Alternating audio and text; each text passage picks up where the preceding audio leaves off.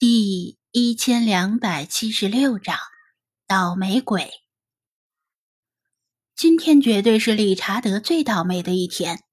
他本来想趁其他人没发现金字塔侧壁上那个洞口，好好装个逼，结果一失足成千古恨，顺着通风道的斜坡一口气滚到底，滚得他天旋地转，冒金星，根本分不清东西南北。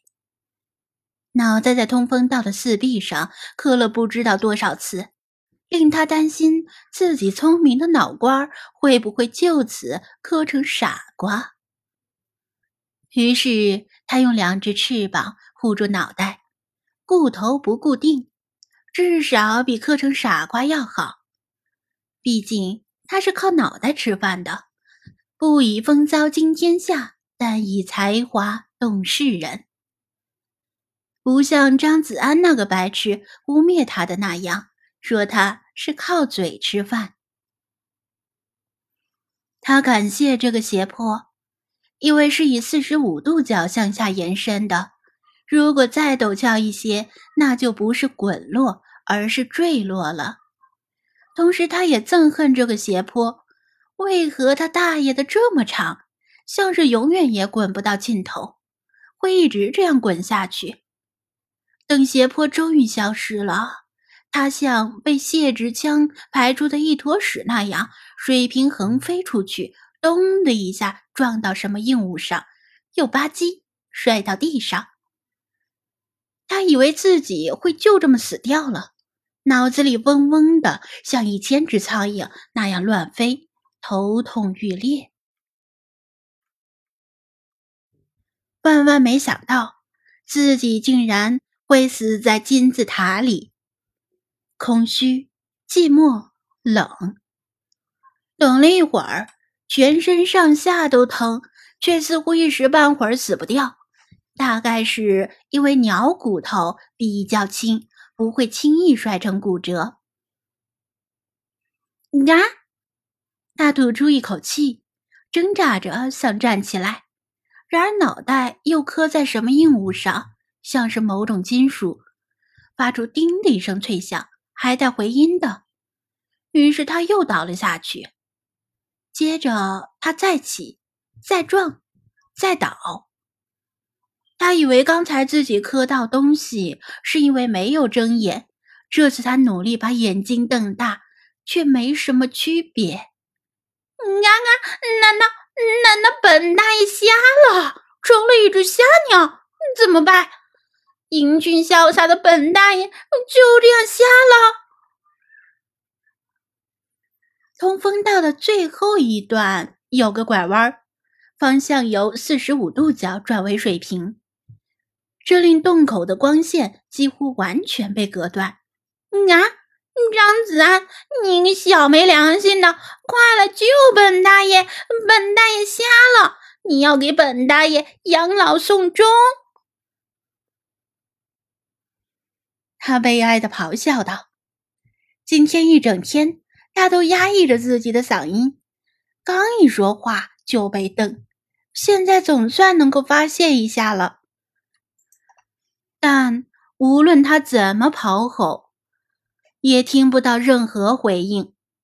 他抬起翅膀，尝试性的在前方挥了挥，碰到很硬的金属器皿，左边也有，右边。”似乎是空的，于是他往右边滚了一下，然后小心的站起来。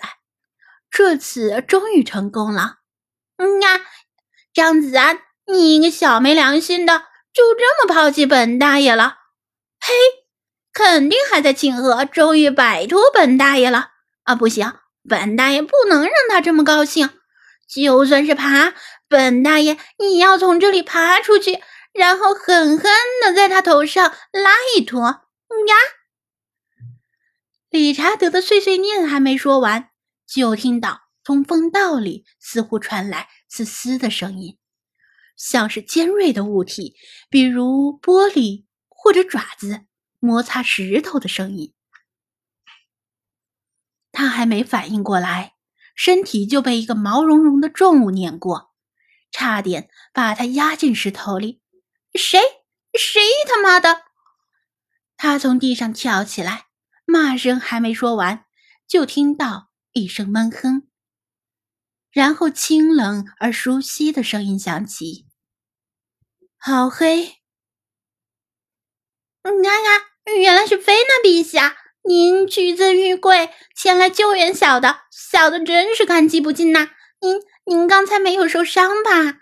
小的能成为您的垫脚石，真是上辈子修来的福气。理查德见风使舵，语无伦次的东拉西扯，语气卑微的讨好菲娜，试图让菲娜忽略自己之前的不敬之语。他拎得清，这里是两千年没有生物进来过的古墓，现在只有菲娜和他两个活物。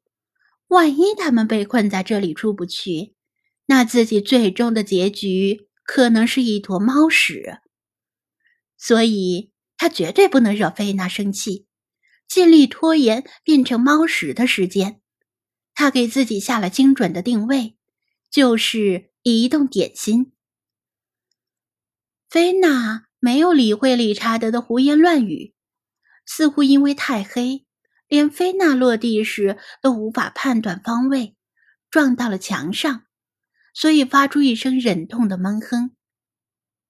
等痛感渐渐消失，他也试探着用前爪在周围摸索，想要找到门的位置。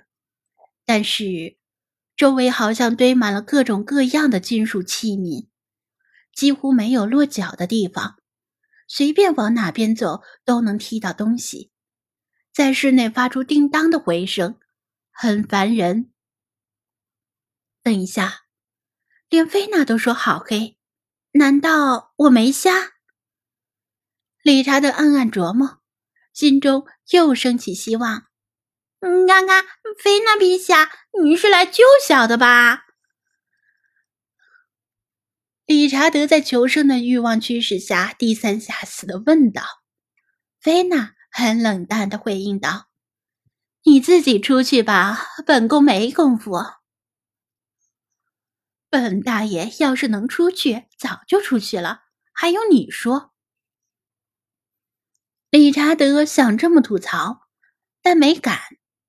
那个，他还想再次求情，突然又听到通风道里传来丝丝的摩擦声，赶紧小跳着往旁边一闪，结果他闪错了方向，再次被撞飞了。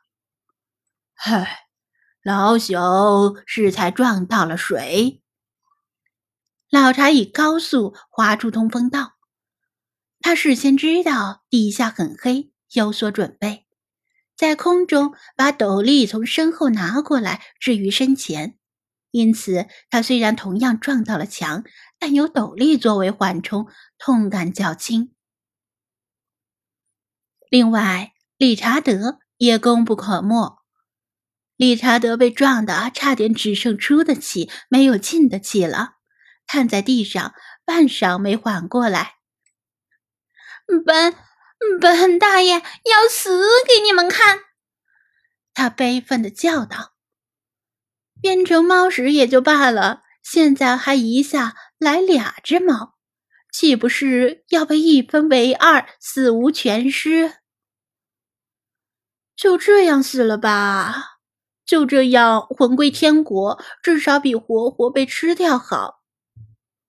老查也同样试探着摸索，但墓室里太黑了，猫眼虽然能极大的聚光，但首先得有光才行。放心，老朽已经把情况告知子安，相信他会想办法的。大家稍安勿躁。他说道：“没过多久，通风道里再次传来咻咻的滑动声。又来，这次是谁？这帮白痴办法都不想，就这样接二连三的滚下来了。理查德生无可恋的躺在地上，反正就算站起来，不是被压就是被撞，还不如躺着死。”突然，一道光明翻滚着从他头顶掠过，撞到墙上，又撞到地上，周围耀眼生花。